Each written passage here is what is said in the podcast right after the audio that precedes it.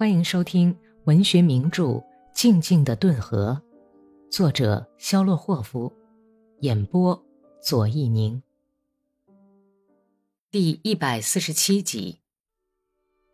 下午两点多钟，一颗子弹打中了格里高利，外面包着一层镍壳的灼热的铅弹打进膝盖上面的大腿。格里高利感到一阵热辣辣的疼痛。和由于失血引起的熟悉的呕吐感，他咬紧牙关，从阵地上爬下来，冲动地一跃而起，使劲摇了摇被炮弹震晕了的脑袋。由于子弹没有穿出来，所以腿疼得越来越厉害。这是一颗冲势将近的子弹，所以打到格里高利身上，穿透军大衣、裤子和皮肤。就留在肌肉里了。一阵阵热辣辣的、钻心的疼痛使他难以活动。格里高利躺在地上，想起了第十二团在罗马尼亚特兰西瓦尼亚群山中的进攻。那时他的手受了伤，那次冲锋的场面立即生动清晰地展现在他眼前。郭圈儿、米哈伊尔·可什沃伊被愤怒揉皱了的脸。和拖着一个受伤的中尉往山下跑的叶梅利扬·格罗舍夫，格里高利的助手，一个叫刘比什金帕维尔的军官接替了指挥这几个连的任务。他命令两个哥萨克把格里高利送到看守马匹的人那里去。哥萨克们扶格里高利上马的时候，关心地劝告说：“请您把伤口包扎包扎吧。”有绷带吗？格里高利已经骑在马鞍上，但是想了想，又下了马，脱下裤子。一阵寒气刺透他汗湿的脊背、肚子和两条腿，冻得他直皱眉头。他匆忙地把像刀削似的渗着血的热辣辣的伤口包扎起来。格里高利由自己的传令兵护送，仍旧绕道回到开始反攻的地方。看着雪地上密密麻麻的马蹄印记，看着几个钟头以前他曾率领着自己的两个连走过的山沟的熟悉的轮廓，他昏昏欲睡。刚刚在山岗发生的事情，不知道为什么已经成了久远的往昔，显得毫无意义。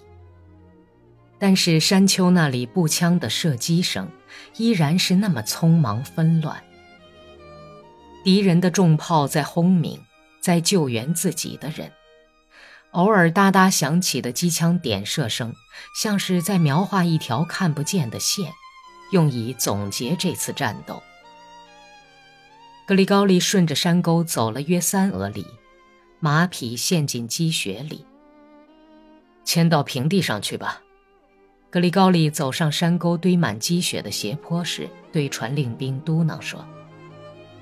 远处的田野上，点缀着稀疏的黑黢黢的尸体，就像落在田地里的乌鸦。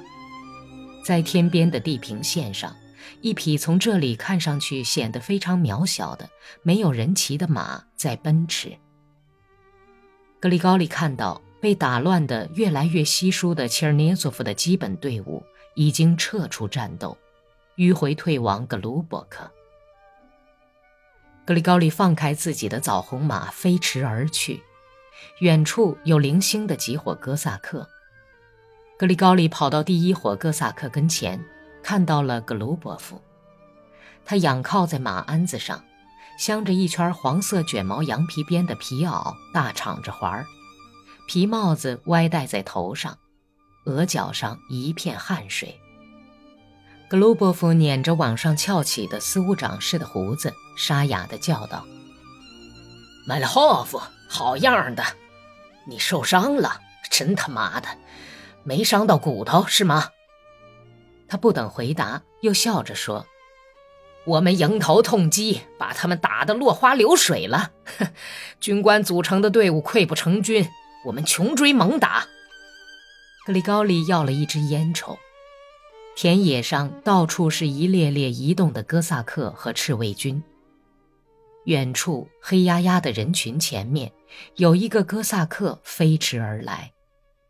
老远他就大喊道：“俘虏了四十个人，格鲁波夫！俘虏了四十名军官，包括切尔涅佐夫本人！”你在胡说吧？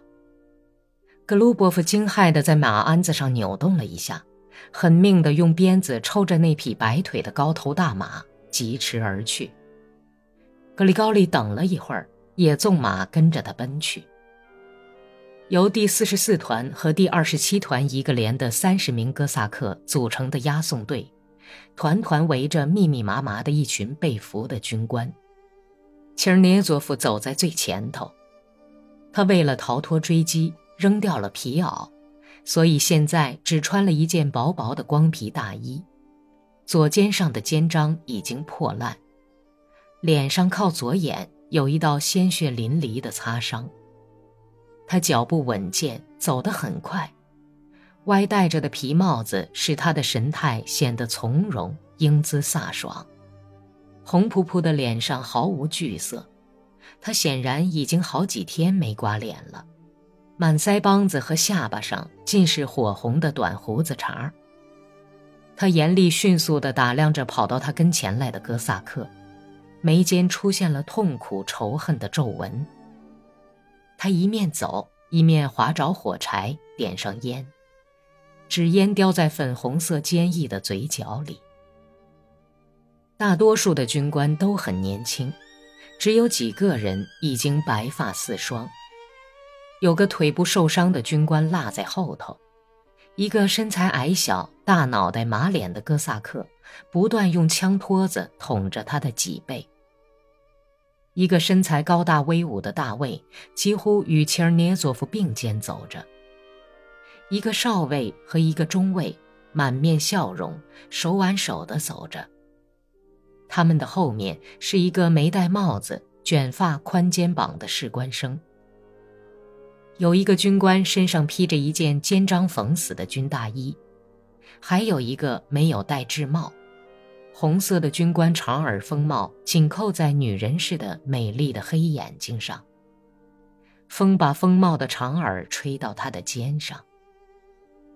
格鲁伯夫骑马走在后面，他渐渐落在后面，对哥萨克们喊道：“你们听着，你们要严格遵守革命战争时期的法令，对俘虏的安全要负完全责任，要把他们全部活着送到司令部。”他叫过一个骑马的哥萨克，撕下一张纸，在鞍子上草草写了个便条，然后把纸片折起来交给哥萨克说：“快去把这个便条交给波乔尔科夫。”他又转身问格里高里：“你到那儿去吗，麦利霍夫？”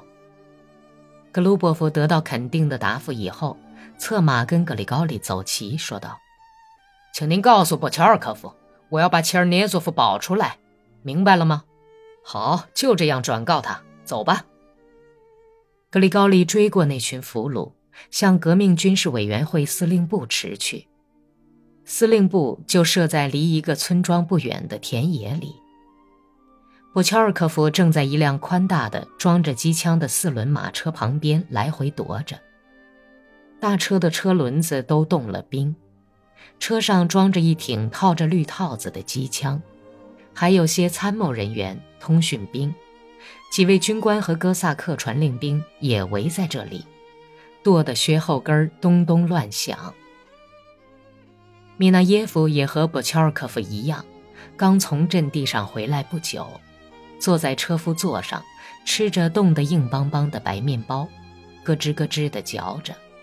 我乔尔科夫。格里高利喊道：“他的马冲到一边去，俘虏立刻就押来了。你看了格鲁波夫的便条了吗？”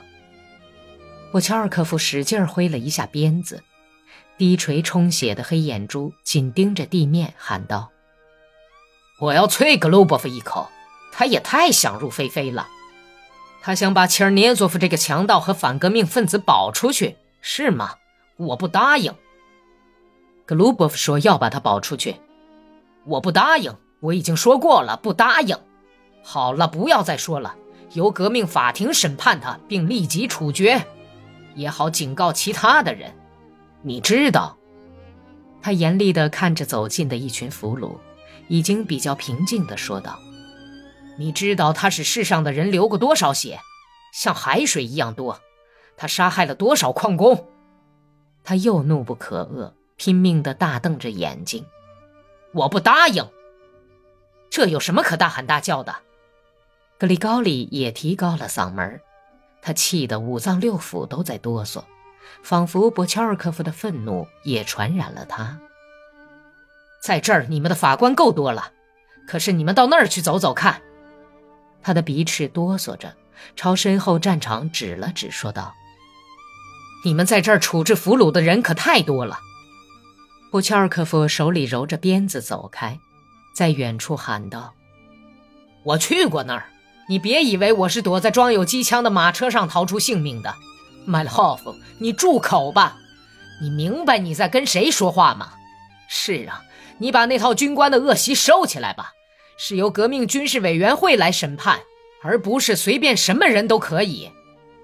格里高利催马来到博乔尔科夫跟前，忘了自己已经受伤，从鞍子上一跃而下，钻心的疼痛使他仰面朝天倒了下去。